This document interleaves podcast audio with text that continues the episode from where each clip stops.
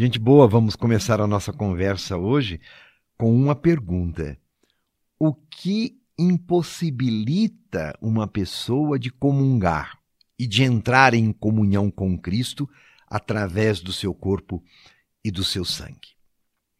A Eucaristia é muito importante para nós cristãos, porque é o mistério pascal, o mistério da nossa salvação que celebramos, o centro da nossa fé. E nós temos dito na Eucaristia, experimentamos a força redentora do amor de Deus, que resgata todos, homens e mulheres, santos e pecadores, resgata todos.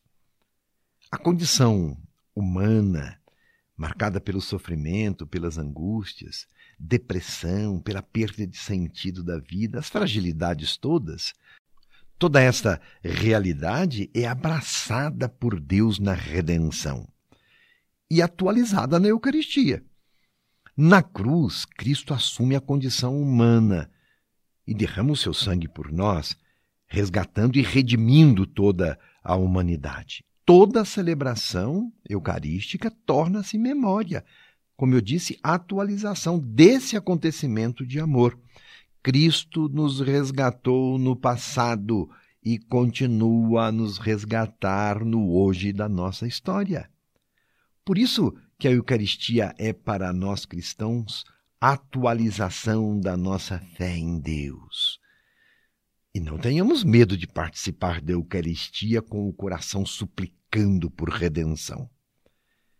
De pedir a Cristo cura e libertação para nossos males. Não tenhamos receio disso. Quantas pessoas Cristo perdoou e as envolveu em sua vida de amor e devolveu a elas uma vida nova. É magnífico o mistério que celebramos na missa, a passagem de uma situação de morte para uma realidade de vida e vida plena, de estado de escravidão para o estado de liberdade. Então, mesmo as pessoas que por diversas razões não possam comungar devem participar das celebrações litúrgicas. Sim, devem participar sempre.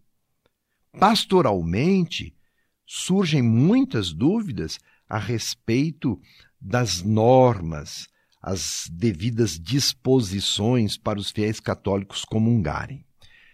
Já tivemos oportunidade de falar a respeito dos casais em segunda união, por exemplo como cada caso precisa ser considerado em seu contexto amplo. Nem sempre um casal em segunda união ou que vive uma situação religiosa irregular necessariamente é excluído da comunhão sacramental. Não, não é mesmo. Cada caso é um caso. Como visto anteriormente, o sacramento da Eucaristia exige outros gestos de compromisso e amor a Cristo e a Cristo presente no irmão. Daí a importância de refletir sobre as orientações da igreja e perceber que ninguém deixa de ser cristão porque não pode comungar, mas deixa de ser cristão quando se afasta da comunidade. Prestou atenção nisso? Muitos não podem comungar sacramentalmente mas devem participar da liturgia e assim alimentar sua vida de fé. Cristo está presente em toda a missa, na missa toda. Um documento da Igreja do Concílio Vaticano II sobre a liturgia, a Sacrosantum Concilium, fala que Cristo está presente, por exemplo, além do pão e do vinho, está presente na palavra ou seja, nas leituras que são anunciadas no Evangelho, e está presente na própria comunidade reunida, está presente na igreja reunida. Então, quando a igreja reza e canta, onde estiverem dois ou três reunidos em meu nome, eu estou no meio deles. Ora, se a pessoa participa ativamente da celebração, escuta a palavra e coloca em prática esta palavra, está em comunhão com Cristo também. vive a partilha, a obediência a Deus e à igreja, participa da comunidade, ama a igreja, respeita o Santo Padre e ouve a orientação do magistério da igreja, está vivendo, em certo sentido, a Eucaristia, embora não comungue sacramentalmente. Ou seja, há um prolongamento eucarístico na vida. Ninguém é menos cristão porque não realiza a comunhão sacramental, mas porque não coloca em prática e não testemunha o amor cristão. É claro que a comunhão sacramental é fundamental para a nossa vida, mas nós temos outros jeitos, outras maneiras de nós participarmos deste Cristo que se dá a nós na comunhão.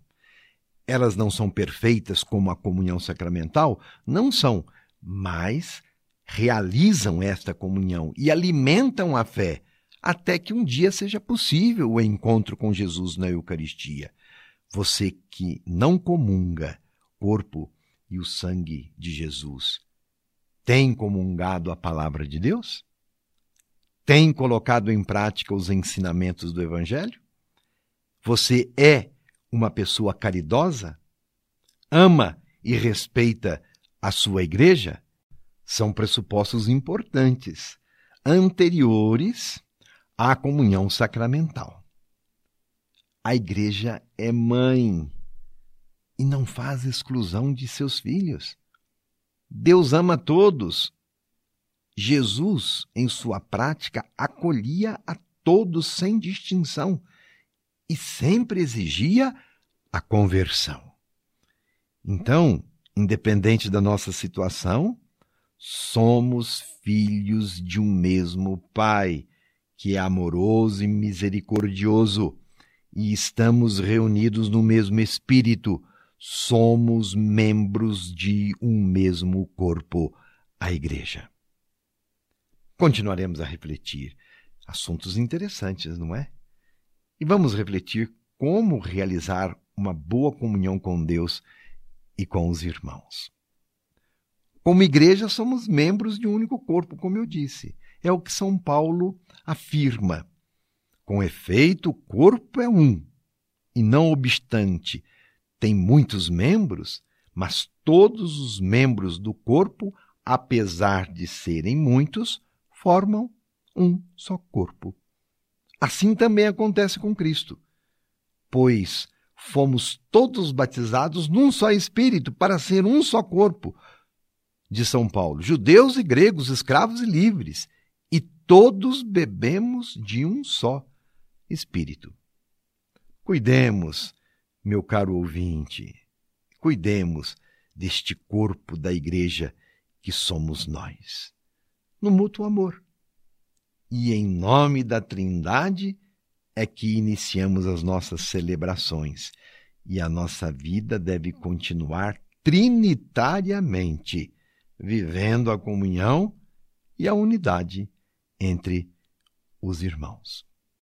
E que outras ações ainda nos auxiliam na comunhão com Cristo? Continuaremos a refletir. Meu abraço e minha bênção.